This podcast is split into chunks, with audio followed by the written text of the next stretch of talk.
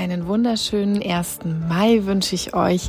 Hallo ihr Lieben raus in die Community. Ich hoffe, ihr verlebt heute einen richtig tollen Mai-Tag, auch wenn das Wetter nicht überall mitspielt. Aber ich denke mal, ihr habt euch alle was Schönes ausgedacht, was ihr heute so tut. Ob ihr wandern geht, so den Klassiker oder Radfahren mit der Familie oder ob ihr es euch einfach zu Hause in euren schönen, muckeligen Wohnungen gemütlich macht. Das ist ganz egal. Ich habe euch heute eine schöne Podcast-Folge mitgebracht. Und zwar geht es heute um Reizüberflutung. Was passiert, wenn wir zu viel Input haben? Beziehungsweise möchte ich euch natürlich Lösungsansätze dafür mitbringen, was ihr denn selber tun könnt, wenn das vielleicht in eurem Leben, in Klammern Arbeitsleben, gerade ein Thema ist. Ja, und wer heute vielleicht zum ersten Mal hier dabei ist, zum ersten Mal zuhört in der Family Factory, hier geht's jede Woche um Themen, die Frauen und Mütter im Beruf bewegen, aber manchmal ist das auch völlig unabhängig davon, ob ihr weiblich oder männlich gelesen seid, ob ihr im Beruf steht oder nicht. Manchmal sind es auch rein psychologische Themen. Ich bin Psychotherapeutin und Coach und habe mir zur Aufgabe gemacht, besonders eben auf das Berufsleben von Frauen und Müttern einzugehen. Aber ihr könnt ja heute selber mal reinhören und wenn ihr mögt, was ihr hört, dann freue ich mich ganz, ganz sehr, wenn ihr am Ende Abonnent und Abonnentin werdet, wenn ihr regelmäßig hier in den Family Factory Podcast reinhört. Jeden Montag gibt's eine neue Folge und vor allem freue ich mich, das gilt allerdings natürlich an alle von euch, auch wenn ihr schon länger dabei seid und wenn ihr noch nie den Schritt gegangen seid und einen Podcast bewertet habt, dann lade ich euch ganz herzlich dazu ein. Das hilft mir ganz, ganz sehr, im Podcast-Universum auffindbar zu sein, sichtbar zu sein und dass alle Menschen, die von den Folgen profitieren, diese Episoden einfach auch finden. Ihr gelangt in eurem Podcast-Portal meistens ganz easy zu dieser Sternebewertung. Das dauert nur ein, zwei Sekündchen mir möglichst fünf Sterne dazulassen. Das freut mich natürlich. Und bei Apple Podcasts ist es zum Beispiel auch möglich, eine Rezension in Worten abzugeben. Ja, aber jetzt würde ich sagen, starten wir erstmal rein ins heutige Thema. Und ja, als ich mir so Gedanken zum Thema machte, da bin ich ein bisschen in eine Erinnerung abgeglitten. Und zwar, vielleicht teilen diese Erinnerung auch einige von euch als ich noch Jugendliche war und war vielleicht so 16, 17, 18 Jahre alt, dann kennen sicherlich viele so dieses Gefühl, wenn man mit Freunden und Freundinnen auf einer Party war oder man war irgendwo im Club, irgendwo in der Disco und hat so nächtelang durchgetanzt und war natürlich immer nah an den Boxen und war im Schwarzlicht unterwegs und wie das alles so damals noch war. Vielleicht den ein oder anderen Drink genossen und irgendwann des Nachts ist man dann nach Hause gekommen und liegt so in seinem Bett und ist noch ganz sehr beschäftigt mit dieser Stimmung, die noch in der Luft liegt. Man hat eben noch in den vollen Bässen gestanden im Club. Ja, man kann dann überhaupt nicht einschlafen. Also es war ein toller Abend, die Musik war toll, es waren tolle Leute dabei und die Stimmung war vielleicht auch ganz überschwänglich und man liegt dann so in seinem Bett und schafft es einfach nicht einzuschlafen, voll von den ganzen Eindrücken, die einem noch so im Kopf rumschwirren. Ja, und es gibt eben verschiedene Situationen, die so eine Reizüberflutung auslösen können. Vielleicht kennst du auch selbst einige. Das kann zum Beispiel passieren, wenn wir Filme sehen, in denen einfach zu viel passiert oder wenn Kinder, das ist auch so ein schönes Beispiel, wenn Kinder in einen Spielzeugladen kommen, ähm, ihr habt das sicher alle schon mal beobachtet, dann sind die auch manchmal so völlig überladen und erschlagen von dem ganzen Spielzeug, was so um sie herum auftaucht. Es kann uns aber auch so gehen, dass wir in Räume kommen, in denen viel zu viel drinsteht. Also das ist auch ein Beispiel, was ich gut kenne. Ich bin dann sehr leicht überladen, wenn irgendwo zu viel passiert. Also wenn viele Gegenstände da drin stehen oder viele Farben, viele Lichter, laute Musik auftaucht. Wenn viele Dinge gleichzeitig passieren, das ist auch so ein Beispiel. Wir tippen zum Beispiel was in unseren PC, da gehen 100 Pop-up-Fenster auf, dann klingelt noch das Telefon, dann möchte das Kind noch irgendwas. Punkt, Punkt, Punkt. Ja, also so dieses Stichwort Multitasking. Es kann auch auftauchen, wenn wir viele Projekte einfach gleichzeitig machen. Das heißt, es sind auch immer wieder viele komplexe Entscheidungen zu treffen. Also wenn es super viel Auswahl gibt, das war bei mir persönlich zuletzt so, als ich unseren Urlaub buchen wollte, da taten sich einfach so viele Entscheidungsmöglichkeiten auf, dass ich wirklich davon total erschlagen war und mich sehr, sehr reizüberflutet gefühlt habe. Es gibt sicher noch tausend Beispiele mehr, aber auf den ersten Blick wollte ich euch erstmal so ein paar reingeben, damit ihr euch einigermaßen abgeholt fühlt, wenn euch das Thema irgendwo im Leben und im Arbeitsleben begegnet. Ja, und auf den ersten Blick sind die ja alle sehr, sehr unterschiedlich, diese Situationen, die ich gerade genannt habe. Aber es gibt da so ein paar gemeinsame Elemente. Man könnte auch sagen Schnittmengen oder einen kleinen gemeinsamen Nenner. Und zwar erstens ist es immer so ein zu viel von. Ne? Wenn wir so reizüberflutet reagieren oder wenn es uns zu viel Input ist, dann ist es immer ein zu viel von XY. Und zweitens passieren Dinge dann immer gleichzeitig. Die Reizkonstellation ist sozusagen immer so, dass wir es nicht nur mit einer Sache zu tun haben, die wir jetzt zum Beispiel bearbeiten oder entscheiden müssen oder mit der wir irgendwie dealen müssen, sondern es ist immer ein Konglomerat an Dingen, es passieren immer Dinge gleichzeitig. Und ein dritter Punkt oder ein dritter Faktor ist, dass die Komplexität einfach zu hoch wird. Also nicht nur, dass es viele Dinge sind oder mehrere Dinge sind, die gleichzeitig passieren, sondern diese Entscheidungswege oder diese Bearbeitungswege von Aufgaben, die werden auch einfach so komplex. Man kann sich das wie so ein Flussdiagramm im Kopf vorstellen, dass wir dann gehen müssen mit vielen Entscheidungsbäumen. Und je komplexer das Ganze wird, desto leichter fühlen wir uns eben auch reizüberflutet und überfordert. Das kann jetzt bedeuten, wenn wir über dieses zu viel sprechen, zum Beispiel zu viel Farbe, zu viel Lautstärke, zu viel Text, zu viele Anweisungen, zu viele Informationen. Und dass die Dinge gleichzeitig passieren, können wir uns zum Beispiel wie bei so einem PC vorstellen. Da gehen viele, viele Fenster und Reiter auf und irgendwann ist es so viel, dass der ganze PC einfach nur noch streikt. Ja, dass er sich sozusagen aufhängt, dass nichts mehr geht und dass er keins dieser Fenster mehr sinnvoll bearbeiten kann, weil einfach zu viele aufgegangen sind. Ja, und dann ist da noch diese Komplexität. Wenn uns die Dinge zu komplex werden, dann ist es eben so, dass wir meist mehrere Ebenen haben, auf die wir gucken müssen. Mein Beispiel eben mit der Urlaubsplanung. Also ich muss zum Beispiel erstmal ein Land auswählen, dann sind da die ganzen Regionen, die sind vielleicht unterschiedlich attraktiv, die sind dann vielleicht auch unterschiedlich teuer. Und dann muss ich noch auf die Größe der Unterkunft achten. Ne? Passen wir überhaupt äh, zu sechst hier irgendwo rein. Ich muss auf die Verpflegung gucken, die Nähe zum Wasser.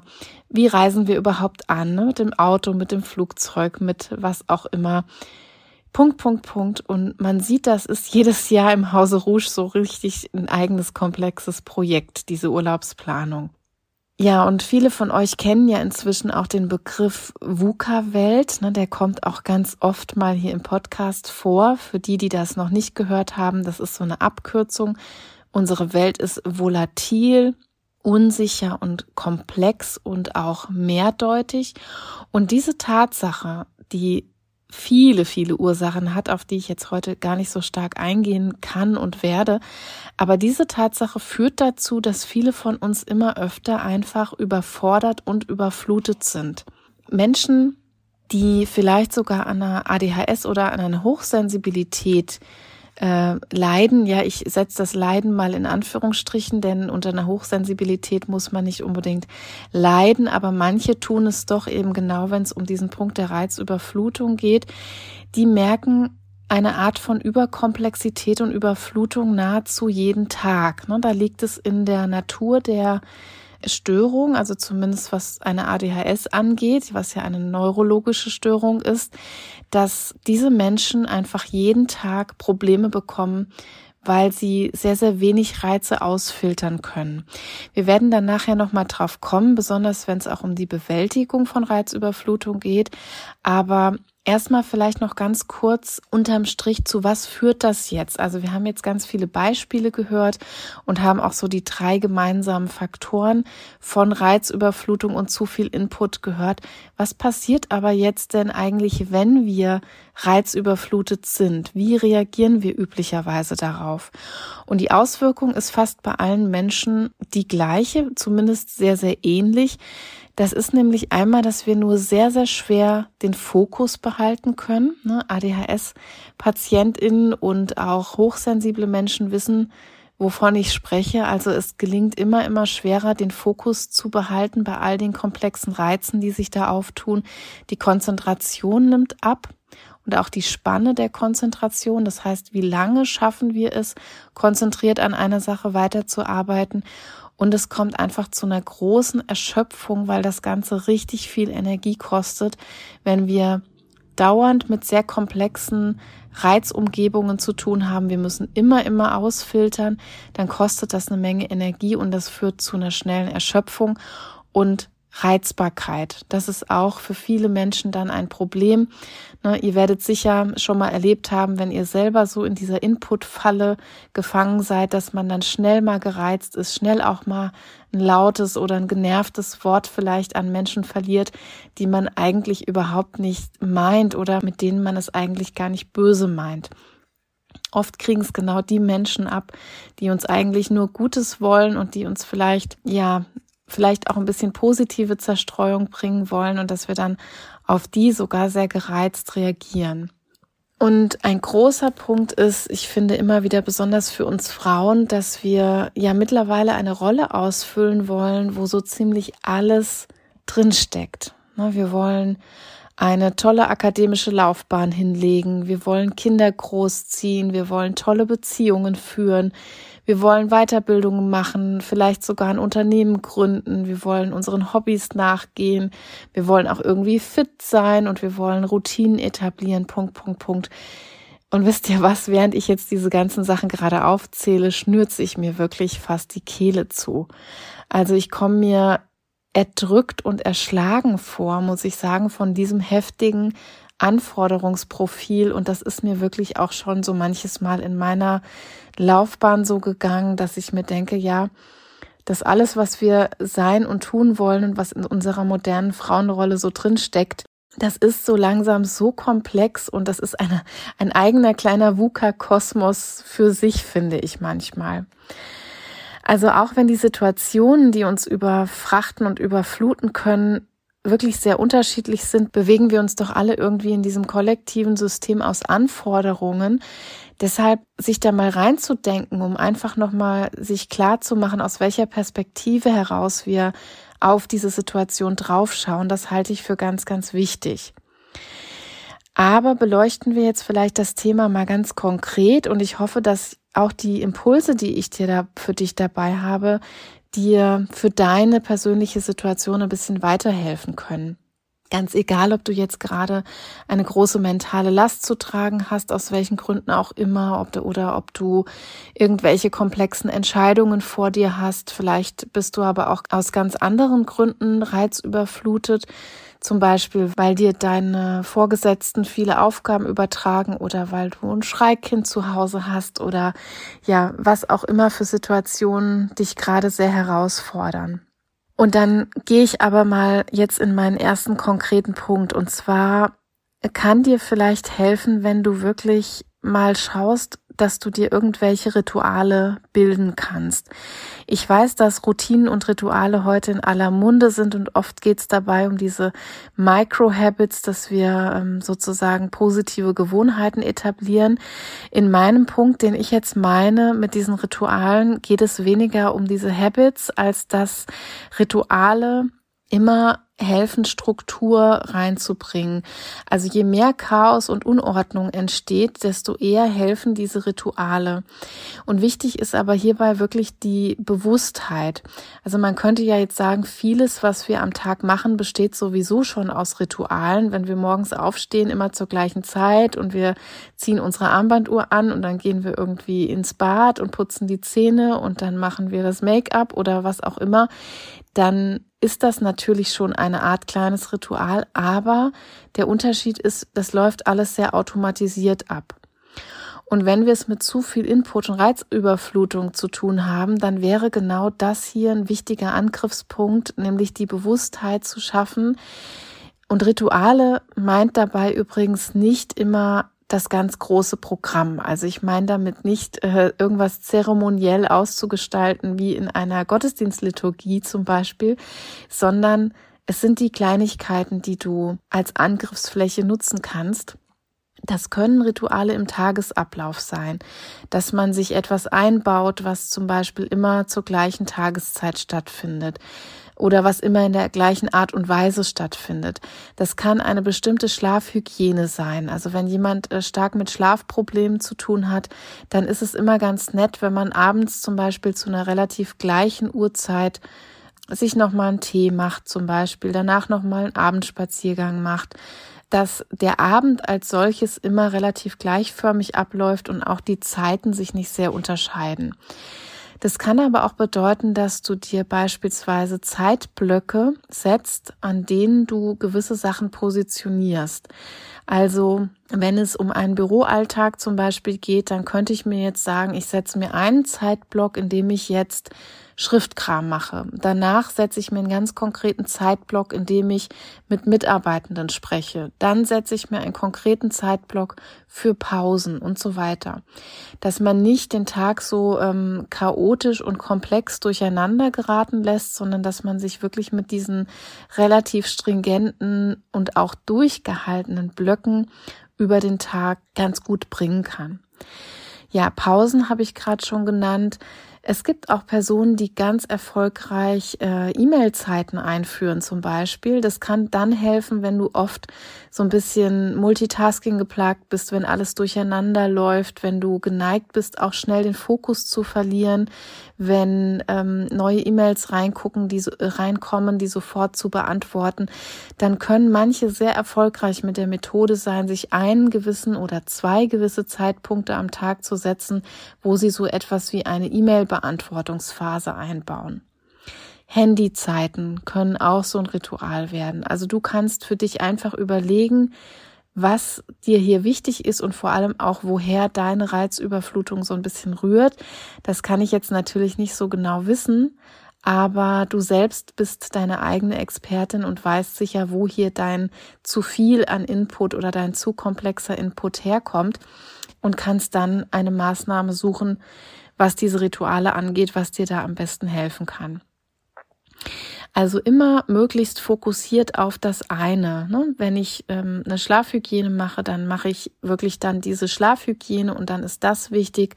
Wenn ich eine E-Mail-Beantwortungszeit habe, dann ist die E-Mail jetzt wichtig und möglichst immer dann in diesem Ritual, was ich mir da verankern möchte, möglichst nur eine Sache verankern wollen und nicht wieder eine Komplexität herstellen. Ja, dann komme ich mal zu meinem zweiten Punkt, den ich euch mitgebracht habe. Und da habe ich mir wirklich ganz fett aufgeschrieben, Multitasking unterlassen. Das ist immer noch so ein weit verbreiteter Irrglaube, dass man Multitasking können müsste und dass erfolgreiche Menschen alle Multitasking fähig wären. Das widerlegt die Forschung heute wirklich zuhauf. Also es ist sowieso unmöglich.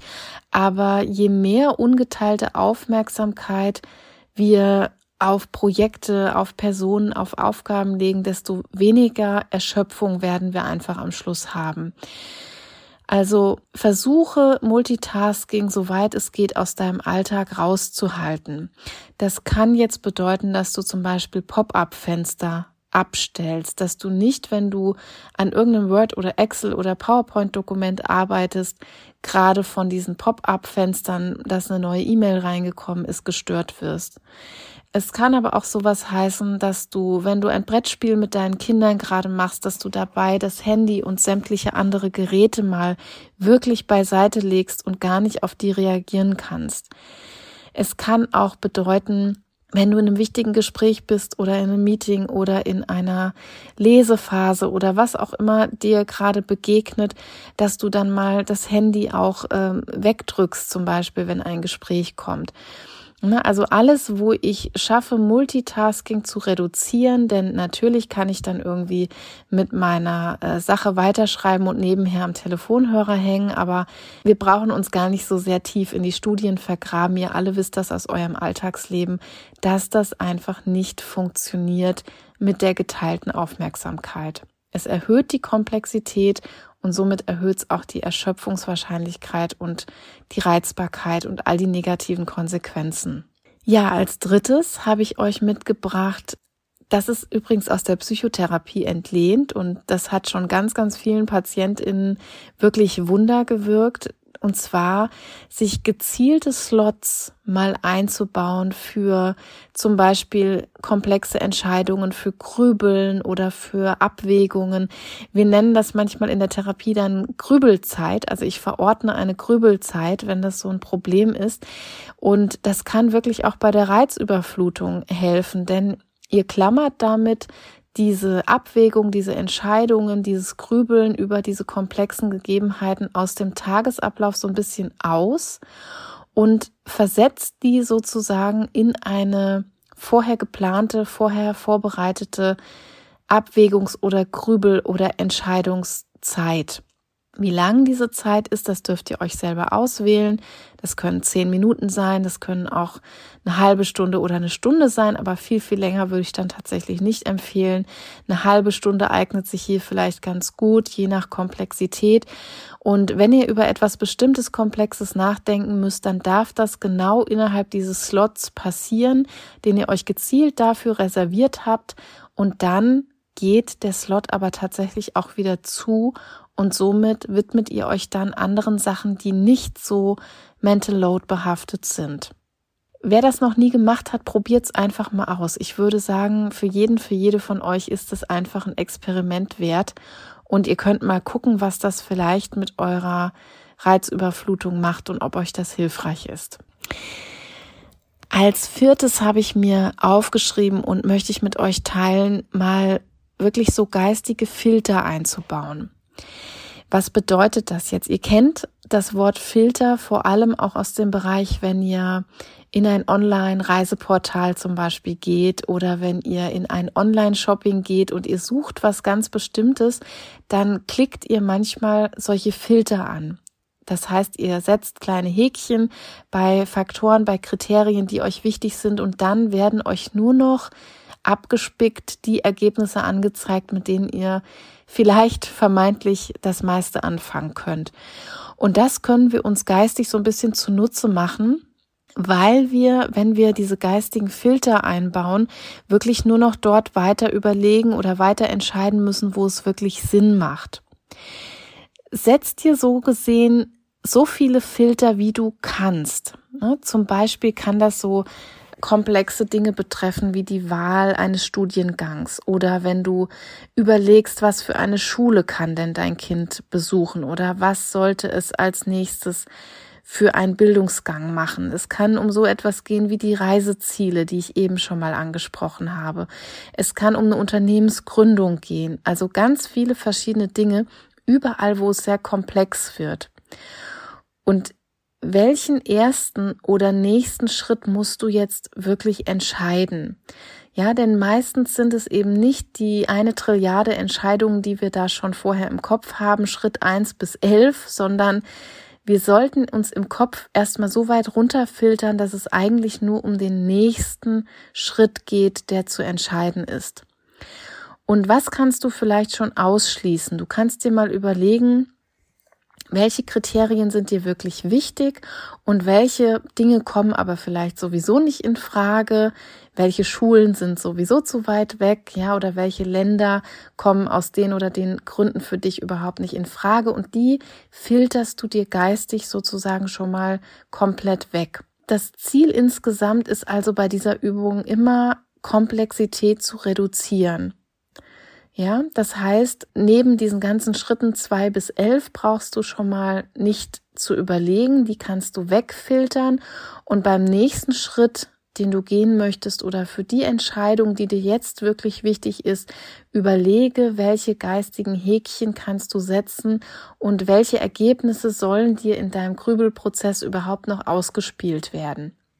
Ich weiß, das ist jetzt ein bisschen ähm, metaphorisch auf ein Computer oder ein Online-System gemünzt, aber ich hoffe, ihr könnt da trotzdem was mit anfangen und wisst, was ich meine. Und auch hier würde ich sagen, die Devise ist einfach erstmal ausprobieren, zu gucken, ob euch das was nützt. Mein nächster Punkt heißt ganz klar, Teilaufgaben zu delegieren. Das haben alle irgendwie schon mal gehört und ich bin sicher, gerade wenn ihr Führungskräfte seid und als Führende oder als Chefs und Chefinnen hier zuhört, dann ist Delegieren für euch sowieso ein Tagesgeschäft oder ist im Alltag ganz stark präsent. Aber wir dürfen uns noch mal klar machen, auch in unserem Alltagsleben oder bei allem, was uns überflutet, belastet, überfordert, dass wir eben nicht alles selbst machen und selbst entscheiden müssen. Ja, wenn wir beispielsweise eine Party planen, dann kann gut und gerne eine andere Person, es kann eine liebe Freundin sein oder ein Nachbar oder die Mutter, die Schwiegermütter, wer auch immer. Andere Personen können zum Beispiel sich um die Deko kümmern, können die Farben von den Tischdecken entscheiden, können die Musik aussuchen oder die Playlist zusammenstellen oder können die Karten gestalten. Das sind genau diese Dinge, die uns oft sehr komplex überfordern können, mit denen wir wirklich, wirklich Probleme bekommen. Und wenn man sich aber recht überlegt, dann können ganz viele dieser Teilaufgaben wirklich wegdelegiert werden. Also überleg dir einfach, dass du genau priorisierst, was du selbst unbedingt entscheiden und durchführen möchtest und auch was du outsourcen kannst. Hier kann auch immer wieder ein Thema sein, irgendwelche Dienstleistungen einzukaufen. Ja, wenn dir in deinem stark komplexen oder stark überfrachteten Alltag irgendwelche Aufgaben zu viel werden, wenn dir irgendwas zum Durchdenken zu viel wird, wenn du das Gefühl hast, ich gerate hier geistig außer Rand und Band, weil ich kann einfach nichts mehr in meinem Kopf unterbringen, dann überleg wirklich, was du für Ressourcen hast und wo es Möglichkeiten gibt, diese Dinge outzusourcen. Das kann mal der Steuerberater sein, der dir bei irgendetwas hilft. Das kann auch mal eine Social Media Expertin, ein Experte sein, der dir vielleicht mit deinen Postings weiterhilft oder mit deinen Online-Strategien, mit Recruiting, also was auch immer das bei dir jetzt ist. Aber überleg mal so durch, ob dir das irgendwo eine Hilfe sein kann, auch deinen Kopf zu entlasten und dich von Reizen zu befreien und dich von Komplexitäten zu befreien, wenn du diese Dienstleistungen einfach mal extern in Erwägung ziehst. So, meine Lieben, und jetzt sind wir schon bei meinem letzten Punkt, den ich mitgebracht habe. Alles Lösungsversuche, wenn du stark unter der Reizüberflutung in deinem Alltag oder Berufsleben leidest. Und zwar möchte ich hier nochmal wirklich sagen, dass es ganz, ganz wichtig ist, deinem Geist auch einfach Erholung zu schenken. Ja, immer wieder Rückzugsorte auch aufzusuchen und wirklich die Reize zu reduzieren. Das kann ja sehr unterschiedlich sein, was bei welcher Person hier ja reizreduzierend wirkt. Das kann für die eine bedeuten, dass sie einfach Lärm reduziert, in einen ruhigen Ort geht. Es kann für andere bedeuten, sich an einem Ort aufzuhalten, wo es einfach weniger Farben gibt oder weniger grelle Lichter. Es kann bedeuten, dass wir den Kontakt zu Menschen mal reduzieren. Ja, wenn wir, ich, ich denke jetzt gerade an so jemanden, der vielleicht auf einer großen Messe arbeitet, wo ein riesen Kundenkontakt den ganzen Tag ist, dann kann es einfach bedeuten, wirklich mal in die Ruhe zu gehen und allein mit sich zu sein und allein diese Kontaktreize zu vermeiden. Es kann sein, wenig Aufgaben mitzunehmen, also Aufgaben zu reduzieren, Medienkonsum zu reduzieren. Also ihr seht, das läuft alles wirklich auf die Reduktion hinaus. Die Reize, die überfordern und die Reize, die die Komplexität in deiner jeweiligen Situation ausmachen, wirklich mal rauszunehmen. Also gönn deinem Gehirn wirklich mal Zeit zur Regeneration und auch für Verarbeitung. Ne? Das unterschätzen Menschen immer ganz gewaltig, dass sie denken, ich habe eine Situation erlebt oder ich erlebe sie gerade und ich verarbeite sie deshalb auch gerade. Aber oft ist genau das Gegenteil der Fall, dass wir eine Situation durchleben und im Nachgang, viel auch im Schlaf, ne? ihr alle kennt das vom Träumen, also viel auch im Schlaf, erst ganz, ganz spät danach wird eine Situation wirklich verarbeitet. Dafür brauchen wir Raum, dafür brauchen wir Zeit und dafür brauchen wir vor allem auch Ruhe. Ganz oft suchen wir das bei einer Reizüberflutung automatisch auf. Das passiert, dass ähm, Menschen die gut mit sich in Verbindung stehen und gut mit sich im Kontakt stehen, automatisch an die sicheren Orte gehen, in Anführungsstrichen, ja, an diese reizreduzierten Orte gehen, um zu regenerieren, um zu verarbeiten. Aber ich muss schon sagen, auch aus der klinischen Beratung kenne ich das natürlich, aber auch aus Coachings, dass immer häufiger Menschen auch gar nicht registrieren, wenn sie reizüberflutet sind, zum Beispiel. Ja, da ist so die Gehirn-Körper-Psyche-Connection nicht immer so besonders groß. Hier kann natürlich auch eine umfängliche Körperarbeit hilfreich sein, aber das ist, wäre nochmal so ein anderes Thema. Deshalb wäre es so ganz, ganz wichtig, finde wieder diese Verbindung. Ne? Und wie bekommen wir diese Verbindung? Also trainieren kannst du das Ganze wirklich in erster Linie, indem du mal schaust, wenn du reizüberflutet bist, also wenn du jetzt gerade einen Moment hast, wo du denkst, ich bin jetzt total überfrachtet, es ist einfach gerade zu viel Input, dass du dann mal gezielt in dich rein hörst und spürst und wirklich mal nachspürst, was ist da jetzt gerade? Wie fühlt sich das jetzt gerade an? Was macht mir das für Symptome? Ja, wie fühlt sich dieses Gefühl der Reizüberflutung buchstäblich jetzt in meinem Körper und meiner Psyche an? Dass du hierfür einfach mal ein Gedächtnis entwickelst.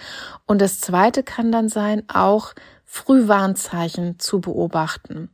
Also wenn du ein bisschen Training darin bekommst, wie sich dieses Gefühl jetzt anfühlt und wo man das im Körper spürt etc., dann wirst du immer besser darin auch zu sagen, okay, wenn ich XYZ spüre, wenn ich merke, mein Magen krampft sich zusammen oder ich bekomme langsam Kopfschmerzen oder ich werde leicht reizbar, dann kannst du das auch immer besser als deine Frühwarnzeichen identifizieren und in der Folge eben schneller aus so einer Situation rausgehen und schneller in deinen Regenerationsraum entfliehen, in Anführungsstrichen.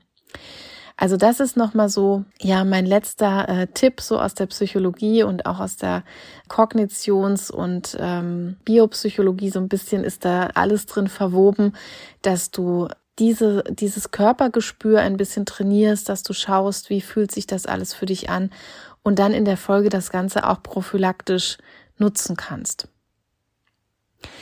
So, jetzt bin ich mit meinen Tipps für das Thema Reizüberflutung am Ende und ich hoffe sehr, sehr, sehr, dass du dir für deinen Alltag und für deine Erlebnisrealität, die du gerade so hast. Wir haben am Anfang gehört, es kann tausend Beispiele dafür geben, aber vielleicht kannst du die Tipps und Hacks so ein bisschen auspacken, auch wenn dir später nochmal so eine Situation begegnet und würde mich natürlich sehr freuen. Du darfst mir auch gerne mal ein Feedback geben, ob dir der eine oder andere Punkt geholfen hat. Vielleicht habe ich ja auch noch irgendwas übersehen. Das waren jetzt so die Sachen, die ich aus meiner Berufspraxis mal gesammelt habe, aber vielleicht habe ich ja noch irgendwas übersehen, wo du jetzt sagen würdest, das hilft mir immer ganz besonders, wenn ich in der Überfrachtung und in der Reizüberflutung stecke, dann bin ich natürlich super dankbar. Dann such gerne den Kontakt. Du findest alle Daten in den Show Notes zu meinem Instagram-Account. Der nennt sich äh, family-factory. Darfst du auch gerne mal vorbeischauen. Da gibt's auch die Posts zu den anderen Episoden. Auf LinkedIn kannst du mich unter meinem Klarnamen erreichen, wenn du da unterwegs bist oder natürlich auch per E-Mail. Alles, wie gesagt, nochmal verlinkt. Und ja, ich freue mich, wenn ihr nächste Woche auch wieder dabei seid. Vielleicht ja dann als Abonnentin und Abonnent. Ganz, ganz lieben Dank, wenn du den Podcast noch bewertest. Und ich höre euch wieder nächsten Montag, frisch morgens 5 Uhr. Habt noch einen wunderschönen 1. Mai oder eine 1. Mai Woche, je nachdem, wann ihr reinhört. Macht's gut, ciao.